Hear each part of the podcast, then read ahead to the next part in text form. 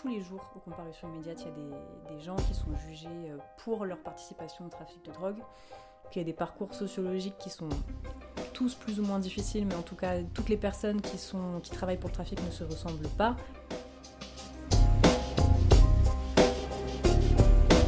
Bonjour, je suis Pauline Payassa, je suis journaliste et bienvenue dans le Making of des jours, le podcast des jours.fr. Cet été à Marseille, 12 règlements de compte ont été recensés dans ce qu'on appelle les quartiers nord, quatre arrondissements débordés par le trafic et qui cristallisent les fantasmes. Les politiques répressives peinent à affaiblir les réseaux qui s'alimentent de petites mains issues des cités précaires.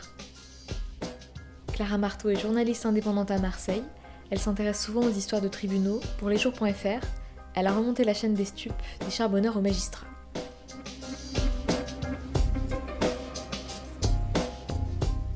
Bonjour Clara, alors pour les jours tu as enquêté sur ce qu'on appelle les quartiers nord. Comment est née cette série? C'est vrai que je pensais que euh, c'était vraiment le moment de lancer une série sur ce sujet, euh, notamment parce qu'on a compté 12 règlements de compte cet été euh, à Marseille. Et, du coup, justement, ça s'était peut-être un petit peu calmé. Et là, on a revu peut-être bah, certains poncifs dans les médias de Marseille est une ville violente, les quartiers nord c'est très dangereux, etc. Et, du coup, je me suis dit que c'était le moment d'apporter un autre regard et surtout de prendre le temps, euh, ce qu'on ne peut pas toujours faire quand on travaille dans l'urgence et sur les faits divers. Et il se trouve que donc cette proposition est arrivée fin août, au moment où on a appris que Emmanuel Macron allait se rendre à Marseille. Et même si à ce moment-là, on ne savait pas forcément euh, bah, tout, son, tout son agenda marseillais, mais on se doutait qu'il allait avoir une séquence dans les quartiers nord, et que donc bah, c'était important de, de, se positionner et de voir bah, quelle allait être la symbolique du, du déplacement, parce que c'est pas quelque chose qui arrive tous les jours, et c'est quelque chose qui a été très suivi en plus euh, sur place. Et donc au départ, comment est-ce que tu as commencé ton enquête en fait? D'abord, j'ai passé des coups de fil pour essayer de sonder un peu euh, mes sources, on va dire. Euh, notamment, j'ai appelé pas mal d'avocats que je connais et euh, que je sais travailler sur ces questions-là euh, pour avoir un peu leur regard. Enfin, j'ai voulu prendre mon temps en fait les deux trois premiers jours. Vraiment, je, ne me suis pas déplacée et j'ai juste voulu essayer de comprendre un peu comment les gens qui étaient impliqués dans ces dossiers vivaient les choses. Et ensuite, j'ai aussi contacté, oui, des enseignants parce que le deuxième épisode était consacré à la question des minots qui étaient enrôlés dans le trafic très jeunes. Et après cette étape-là, donc tu as pu commencer un vrai travail de terrain où justement tu t'es rendu dans ce qu'on appelle les quartiers nord. Oui, j'ai pu mettre les pieds dans les cités, mais euh, je pense que c'est important de rappeler qu'en tant que journaliste, on n'arrive pas tous dans les quartiers nord avec les mêmes euh, impératifs. C'est-à-dire que si par exemple on travaille pour une chaîne télé ou pour la presse quotidienne, euh, oui, parfois on n'a pas le temps euh, forcément de prendre plein de rendez-vous et de tout baliser et on doit y aller un petit peu comme ça et euh, ça peut être plus difficile. Moi, il se trouve que là, en l'occurrence, faisant ces articles pour les jours, j'avais le temps de bien préparer mes rendez-vous. Et je pense que c'est important aussi en tant que journaliste de se dire qu'on peut travailler entre guillemets en sécurité, qu'on va pas être embêté en fait, que qu'on a un peu un, enfin si on se rend dans une cité en disant j'ai rendez-vous avec telle personne, je me rends au centre social de tel, de tel quartier, bah c'est beaucoup mieux accepté parce que voilà, on n'est pas vu comme quelqu'un en train de zoner à la recherche d'un guetteur ou quelque chose comme ça dans l'espace public.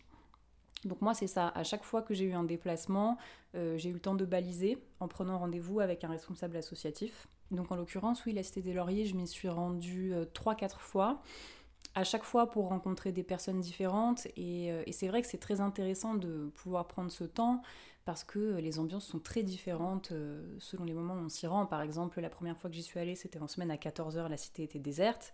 Euh, à, 15 à 17h, ensuite, c'est la sortie d'école, donc tout de suite, il y a des enfants. Enfin, ça apporte une, autre atmosphère, enfin, une vie de quartier.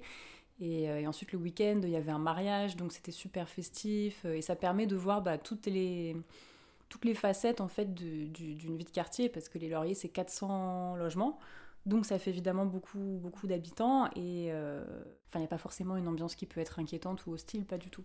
Un autre élément qui est très présent dans tes articles, c'est la mort de Ryan. C'est un adolescent de 14 ans qui a été tué dans, dans un règlement de compte. Et justement, en fait, tu mets bien le doigt sur le fait euh, qu'une partie des protagonistes, ce sont des, des, jeunes, ce sont des très jeunes. On est face à des enfants, en fait. et du coup qui sont pas forcément euh, responsables de tout, enfin ils sont pas forcément là de leur plein gré, enfin en tout cas pas complètement.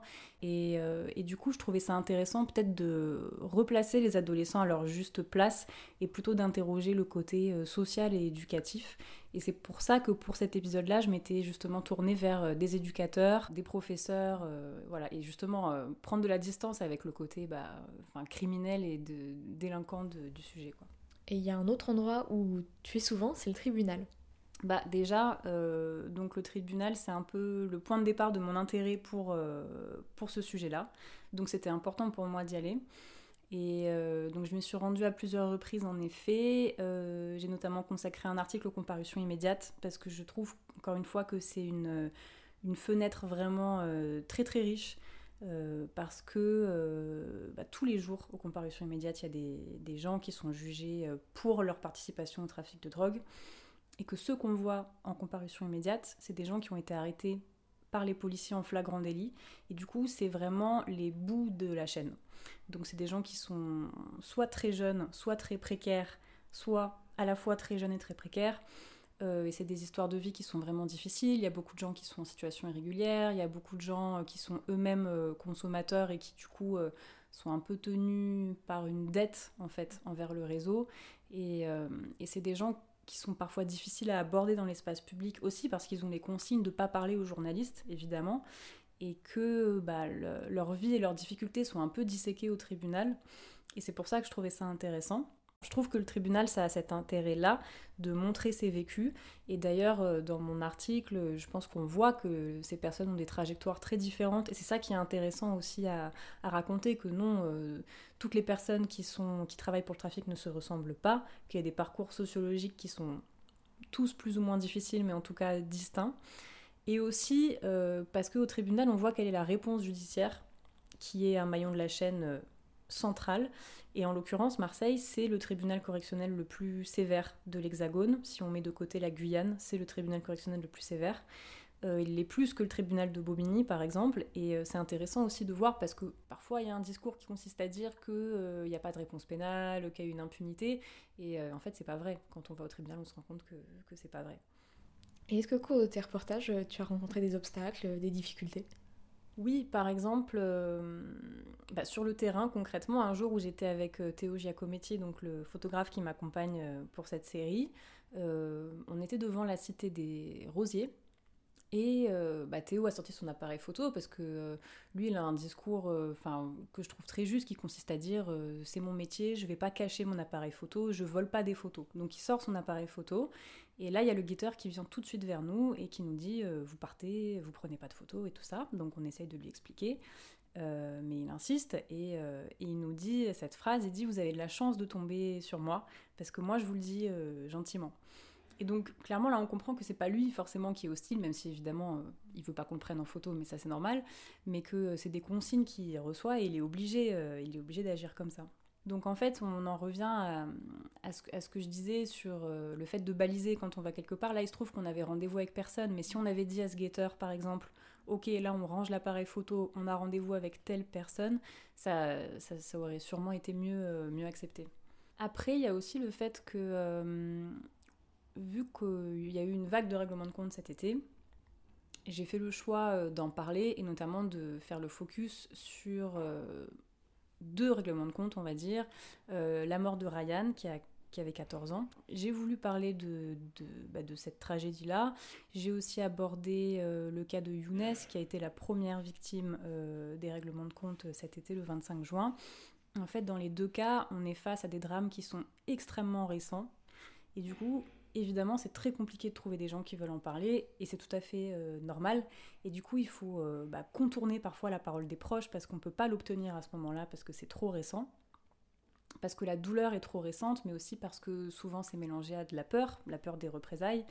Et du coup, il faut passer par euh, des, par des biais, comment dire, par des sources qui vont être écrites on va dire. Par exemple, pour la mort de Younes, les habitants de la, cité des Lauriers, j'en ai rencontré beaucoup qui m'ont parlé mais qui ne voulaient pas parler de ça parce qu'il y a eu plusieurs morts aux Lauriers et que du coup c'était trop trop délicat.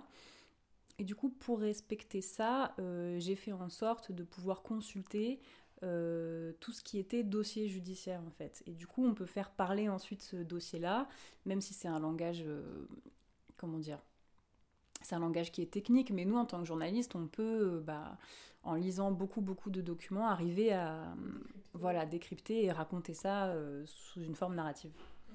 Donc ça, ouais, c'était une difficulté que j'ai rencontrée, mais qui était euh, en même temps, euh, enfin, on pouvait s'y attendre et voilà, il y avait des, moyens d'obtenir des informations, tout en respectant euh, le deuil des familles, et en respectant leur, leur intimité.